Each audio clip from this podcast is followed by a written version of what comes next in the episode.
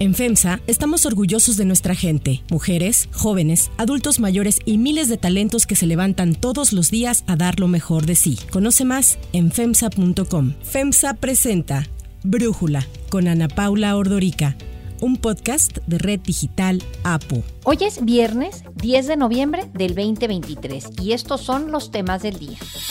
En medio de reclamos y acusaciones, diputados aprueban en lo general y particular el presupuesto 2024. Increíble, pero dejan fuera la ayuda a Guerrero. El New York Times revela que la Fiscalía de la Ciudad de México solicitó registros telefónicos y de geolocalización de políticos de oposición durante la gestión de Claudia Sheinbaum. Pero antes vamos con el tema de profundidad.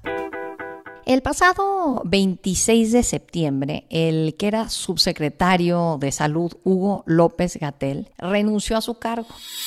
El interés es participar en la competencia por ser la persona que coordine los comités de defensa de la transformación en la Ciudad de México. Su papel como subsecretario de salud fue mucho más amplio, digamos, que lo que suelen tener los subsecretarios de salud. Él estaba en la subsecretaría de prevención y promoción de esta secretaría, pero realmente era quien daba la cara o fue quien dio la cara a lo largo de la pandemia. Fue también alguien que acaparó mucho poder cuando se cambió legalmente la manera de percibir y detener a la COFEPRIS dentro del gobierno, porque era una comisión reguladora de temas que tiene que ver con salud independiente y pasó a manos, digamos, de la Secretaría de Salud y en específico de la Subsecretaría de Hugo López Gatel.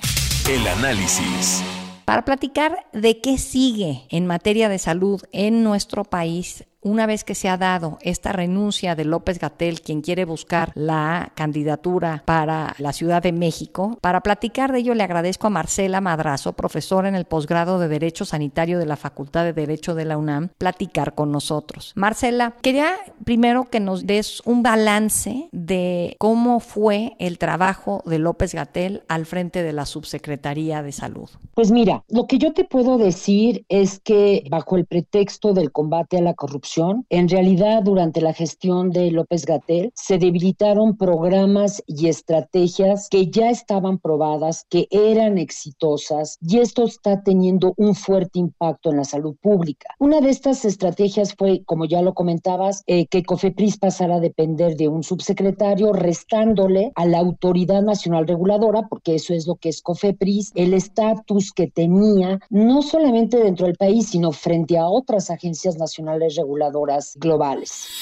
se publicó en el Diario Oficial de la Federación el acuerdo de adscripción que estipuló el secretario de Salud, el doctor Jorge Alcocer, en el que las distintas unidades administrativas de la Secretaría de Salud Federal se van a ubicar bajo distintos mandos está la Comisión Federal para Protección contra Riesgos Sanitarios, COFEPRIS. Veo que la noticia les causó inquietud a algunos eh, grupos de la sociedad. Si me lo permites, creo que podríamos hablar de tres programas insignia que se vieron fuertemente debilitados durante la gestión de López Gatel, que como bien dices, eh, a pesar de tener el cargo de subsecretario, pues realmente funcionó como si fuese el titular del ramo. Por un lado, tienes el debilitamiento del Programa Nacional de Vacunación, el debilitamiento también de las estrategias para una detección temprana y una atención oportuna tanto del cáncer de mama como del cáncer cervicouterino como el cáncer de próstata. Y por otro lado pues la desaparición del seguro popular que como dijo alguna vez el doctor Frank fue lo que hizo que se gestara una tormenta perfecta. Mira, el Programa Nacional de Vacunación de México era insignia, era un ejemplo mundial de, puesto por la OMS y por la OPS. Arrancó desde 1991, estás hablando de más de 30 años de experiencia y de gestión en este programa que alcanzó a cubrir 16 biológicos, es decir, 16 enfermedades incluyendo el SARS-CoV-2. Para que te des una idea, la OMS recomienda que las coberturas de vacunación no estén por debajo del 90%. Y las coberturas se fraccionan de acuerdo a rangos de edad. Los niños empiezan a vacunar a los seis meses y tienen eh, la gran batería de vacunas hasta el primer año. Después ya viene hasta los cinco años, donde muchos son refuerzos, y luego ya viene la etapa de la adolescencia y la edad adulta, con, por ejemplo, con influenza y con SARS-CoV-2. Las coberturas, como te decía, recomendadas son del 90%. Caso de esta administración, las coberturas bajaron del 88 y 90%, dependiendo del rango de edad, a coberturas de 42% para niños de menos de un año, 26% para niños de entre 12 y 35 meses y 43% en niños de entre 5 y 6 años. Es decir, el propio Instituto Nacional de Salud Pública reconoce que en ningún biológico se alcanza la cobertura recomendada y mínima indispensable para evitar un brote y una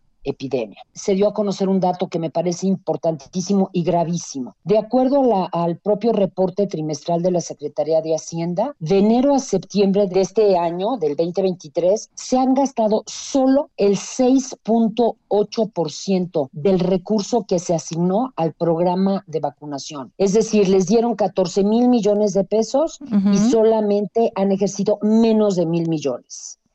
Esto es en verdad una tragedia que pone en riesgo la salud de la población entera. Hay dinero, porque había 14 mil millones de pesos. Lo que no hay es planeación y capacidad de gestión en este programa. Y sí me gustaría decirte que para el 2018 las coberturas estaban entre el 88 y el 90%, o sea, se cumplía con las recomendaciones de la Organización Mundial de la Salud. Y esto, de hecho, dio pie a que la OPS emitiera ya dos alertas epidemiológicas por la falta de cobertura de sarampión en México, dos este año, una en febrero y otra en octubre, eh, haciendo un llamado no solamente a México, sino a otros países de la región para que fortalezcan su vacunación. Habla Cristian Morales Furimán, ex representante de la Organización Panamericana de la Salud en México. Esta estrategia permite también potenciar el mantenimiento de los servicios esenciales desde el primer nivel de atención, como son, por ejemplo, la vacunación, que no debemos dejar caer. En otros países, como fue el caso de China al inicio de la epidemia, las tasas de cobertura bajaron a menos de 30%.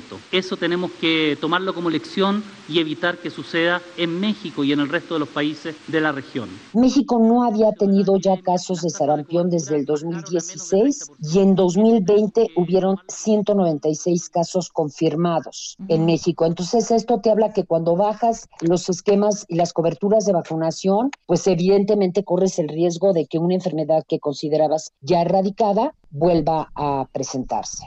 Por otro lado, tienes el tema de cáncer. A ver, el cáncer de mama y el cáncer cérvico-uterino son la principal muerte de cáncer en mujeres y el cáncer de próstata es la principal causa de muerte en hombres por cáncer. De acuerdo al Instituto Nacional de Cancerología, el 60% de la población que tiene cáncer, el 60% llegan a tener su diagnóstico ya en etapas muy tardías. Se dice que en cáncer diagnóstico no es pronóstico. Un diagnóstico de cáncer no necesariamente significa que te vas a morir, pero cuando tienes esta tardanza en el diagnóstico y por supuesto en la atención de las personas que son diagnosticadas, el pronóstico de vida baja a un 30 40% máximo de probabilidad de sobrevivencia.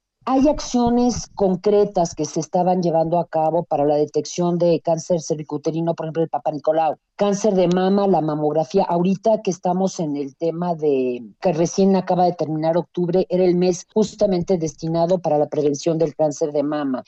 Pero en México, muchas unidades de primer nivel de atención no tienen las pruebas de Papa Nicolau disponibles, tampoco tienen los equipos para hacer las mastografías y no hay tampoco antígenos prostáticos para hacer un diagnóstico temprano del cáncer de próstata. Entonces realmente aquí lo que estás haciendo es condenar a la gente a morir de una enfermedad que detectada a tiempo podría haberse atendido y esa persona se podría haber recuperado. Eh, y en ese sentido, en esta parte vacunación, medicamentos de cáncer, otro tipo de medicamentos, bueno, hemos escuchado mucho el retroceso que se ha tenido y tú nos estás dando algunos números Marcela. ¿A cambio de qué? O sea, ¿en dónde hubo avances? Porque ¿cuál es la acción que hizo el gobierno para que aquí retrocediéramos y en dónde avanzáramos, si es que hay algo. Mira, desafortunadamente en avances creo que no hay. Aquí el tema fue que prevaleció esta idea de que todo estaba permeado de corrupción.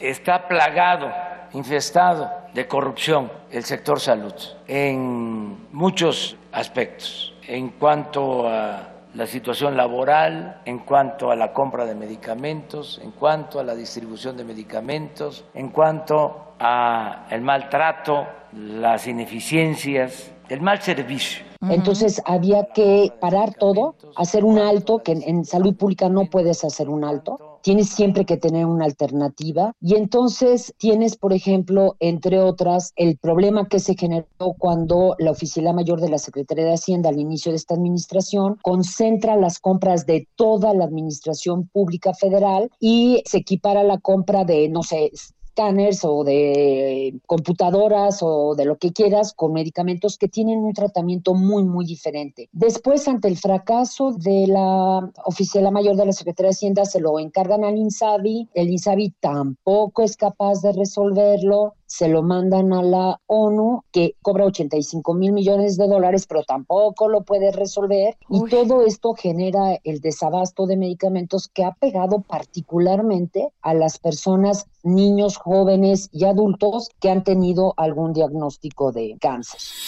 hablan papás de niños con cáncer. Los niños no son una gasolinera que puedan esperar. Son vidas de niños que cada día sin este medicamento ellos recaen. La vez pasada fue una niña, se llama Marianita. Ella ya murió. ¿Y por qué murió? Por falta del medicamento. Que si llega, no lo hay, que no sé qué, hay que comprarlo. son medicamentos que valen 40 mil, 38 mil pesos. Hugo López Gatel, él habiendo salido de la subsecretaría, yo vi que algunos expertos de salud, por ejemplo, piden que se le devuelva el papel rector al Consejo de Salubridad General, que se le devuelva la autonomía a la FEPRIS. No sé si ya con López Gatel afuera podremos ver pues una normalización y una mejoría en el sector salud. Yo veía muchas críticas que se le hacían de que sus diagnósticos y sus acciones eran motivadas mucho por la ideología y no por la ciencia. ¿Podremos ver un cambio ahora con López Gatel fuera de salud, Marcela? Mira, desafortunadamente no lo creo, te voy a decir por qué. Porque quien quedó al frente de la subsecretaría, el doctor Ruiz López Ridaura, es del mismo, de la misma escuela, pues digamos, de López Gatel.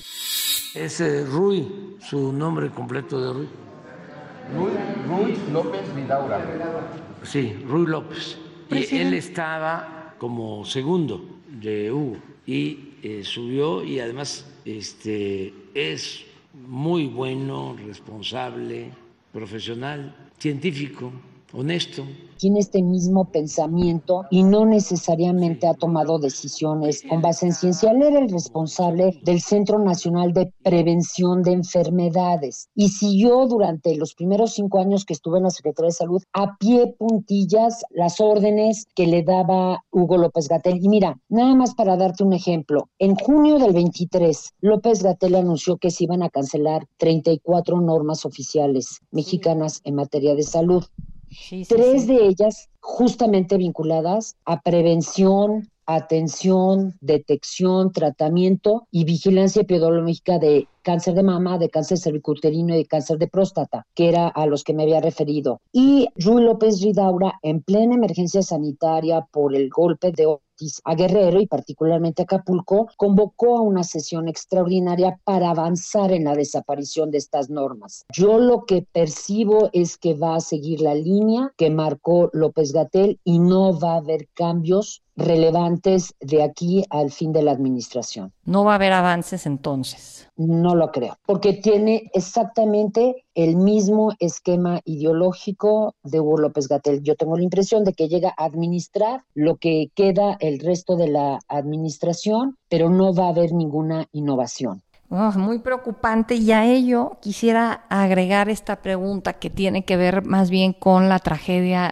de Acapulco, con el huracán Otis que pegó el 25 de octubre, Marcela, y es la preocupación de que en esa ciudad, y quizás debemos de sumar ahí a otras ciudades de Guerrero que también se vieron afectadas por Otis, se perfila una enorme crisis de salud.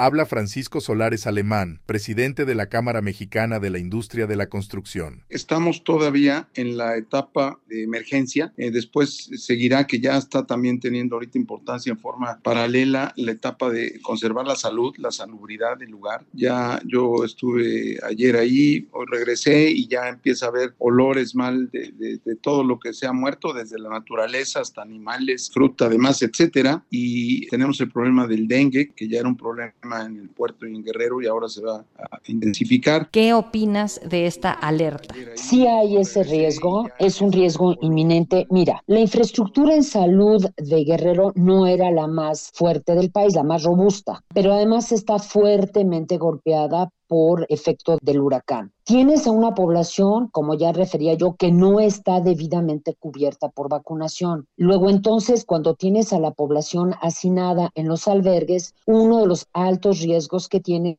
es que una persona enferme y empiece a contagiar al resto de las personas que pudieran estar en ese albergue. Por otro lado, si bien es cierto que evolucionó muy rápidamente, que fue atípica la evolución de Huracán 1 a nivel 5, también es cierto que las brigadas de saneamiento y las brigadas de eh, protección contra riesgos sanitarios no se movilizaron a tiempo a Acapulco. El riesgo, y a Guerrero en general, el riesgo que tienes después de un evento como este, al igual que en un terremoto de altas dimensiones, es que se te pueda venir un brote de cólera, porque no tienes acceso, la población no tiene acceso a agua potabilizada. Hemos visto escenas de gente que está tomando agua de ríos, que se está bañando en ríos, que está tomando agua para eh, preparar sus alimentos, y esa agua, producto justamente del agua que se desprende de la sierra, en este caso de Guerrero, va contaminada de heces fecales, tanto de animales como de humanos. Y ahí puedes tener un foco infeccioso muy importante para enfermedades tanto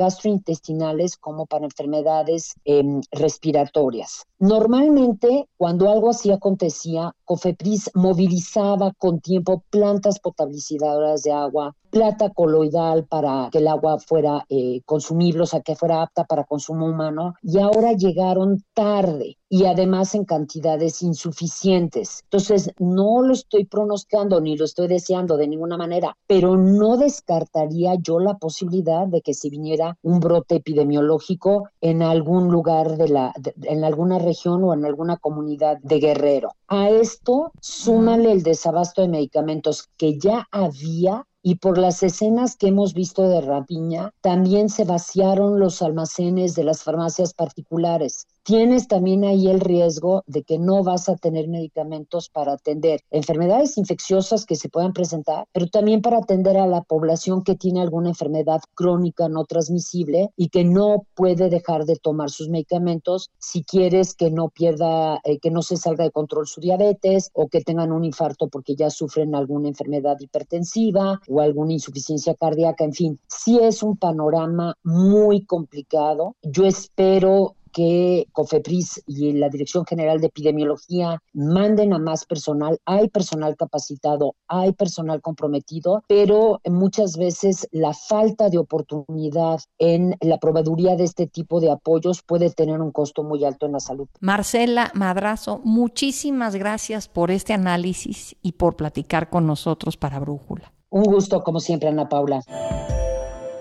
Antes de continuar, quiero pedirles que en la plataforma que nos escuchen, ya sea Spotify, Apple Podcast, la que sea su favorita, que por favor nos califiquen, de preferencia con cinco estrellas, y que también compartan el podcast y comenten lo que les gusta, lo que no, lo que sienten que le podemos mejorar. Ahí en Spotify hay la posibilidad de comentar. Todo esto es para que podamos seguir creciendo y ofreciendo el podcast para ustedes sin costo hay otras noticias para tomar en cuenta.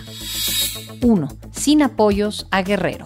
Se aprobó el presupuesto. Estoy contentísimo, muy contento. Acaban hace muy poco de aprobar el presupuesto para el año próximo. Es muy buena noticia, muy buena noticia porque es el presupuesto para el bienestar, para seguir combatiendo la pobreza y para seguir reduciendo la desigualdad económica y social. Así fue como el presidente Andrés Manuel López Obrador celebró la aprobación del PEF 2024 del presupuesto de egresos de la Federación, avalado por el Pleno de la Cámara de Diputados gracias a los votos de Morena y sus aliados. Si bien el presidente destacó que el presupuesto garantizará la continuidad de los programas del bienestar y la consolidación de obras de infraestructura de su gobierno, se le olvidó mencionar que legisladores de Morena decidieron dejar fuera cualquier apoyo a los damnificados de Guerrero. Tras una larga discusión de las poco más de 3.000 reservas presentadas por todas las fracciones parlamentarias, Morena, PT, Partido Verde rechazaron prácticamente todos los cambios propuestos por la oposición e incluso por legisladores de su bancada. No se incluyó ni un centavo para atender a los damnificados de Otis en Guerrero y para la reconstrucción de Acapulco, la zona más devastada por el huracán. Incluso seis diputados de Morena por Guerrero votaron contra asignar recursos para atender la emergencia en su propio estado. Me refiero a Rosario Merlín, Araceli Ocampo, Sergio Peñalosa, Rosario Reyes, Carlos Sánchez y Pablo Amilcar Sandoval. Todos ellos son de Guerrero y votaron para no darle recursos a la reconstrucción de su propio estado. Legisladores de oposición e incluso de Morena reclamaron esta falta de dinero para los guerrerenses. Selene Ávila se lanzó contra sus compañeros morenistas y anunció que renunciaba al partido. Esta vez teníamos varias para apoyar a Guerrero, pero ¿saben quiénes nos impidieron que transitaran? Dentro de nuestra propia bancada de Morena. Que Guerrero se entere que desde el poder legislativo,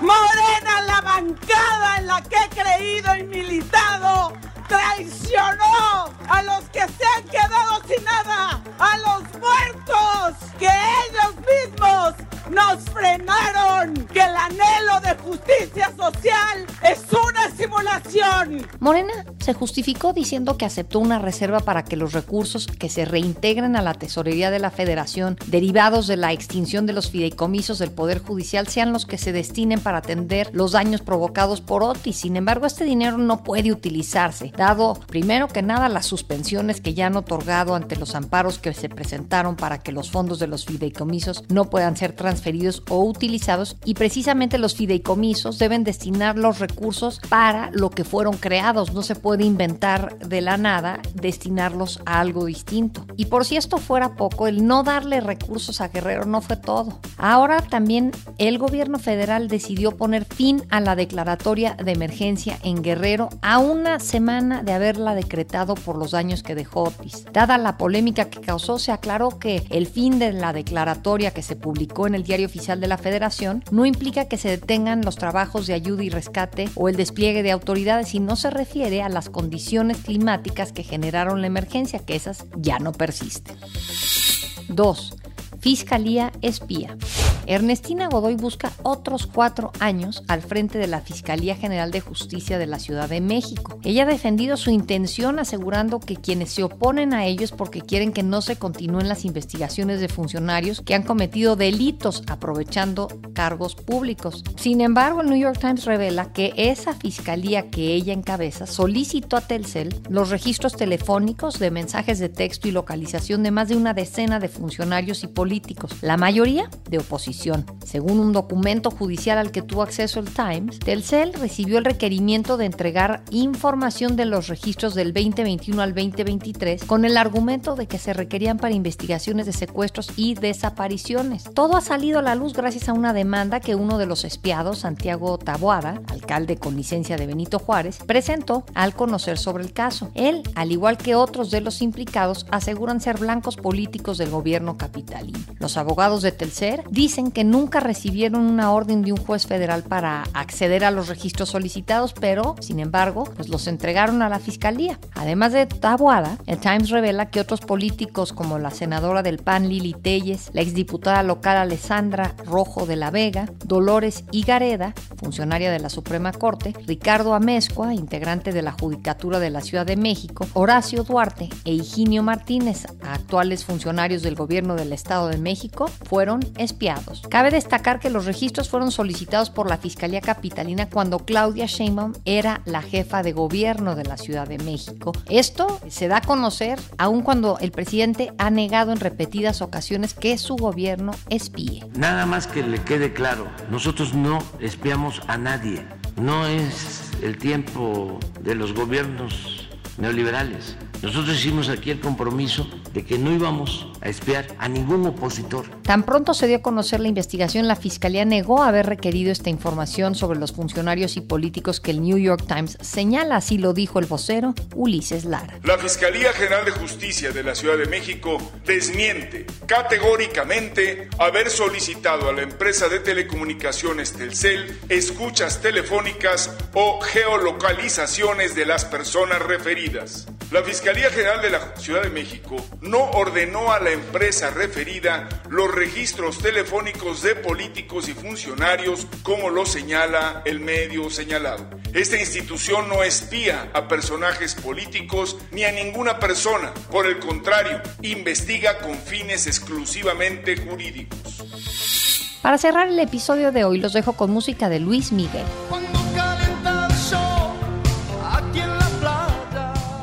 El cantante Luis Miguel donará 10 millones de pesos para los damnificados del huracán Otis en Acapulco, una cifra que la Fundación Banorte duplicará, por lo que el monto será de 20 millones de pesos para los afectados. Aunque el cantante es originario de San Juan, Puerto Rico, él vivió mucho tiempo en Acapulco. Actualmente Luis Miguel se encuentra de gira ofreciendo conciertos entre los que destacan 7 en la Arena, Ciudad de México, a finales de noviembre.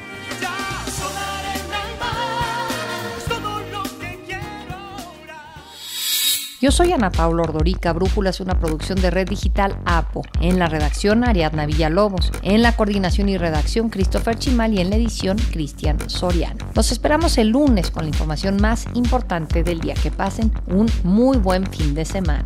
Oxo, Farmacias ISA, Cruz Verde, Oxo Gas, Coca-Cola FEMSA, Invera, Torrey y PTM son algunas de las muchas empresas que crean más de 245 mil empleos tan solo en México y generan valor como parte de FEMSA. FEMSA presentó Brújula con Ana Paula Ordorica, un podcast de Red Digital APO.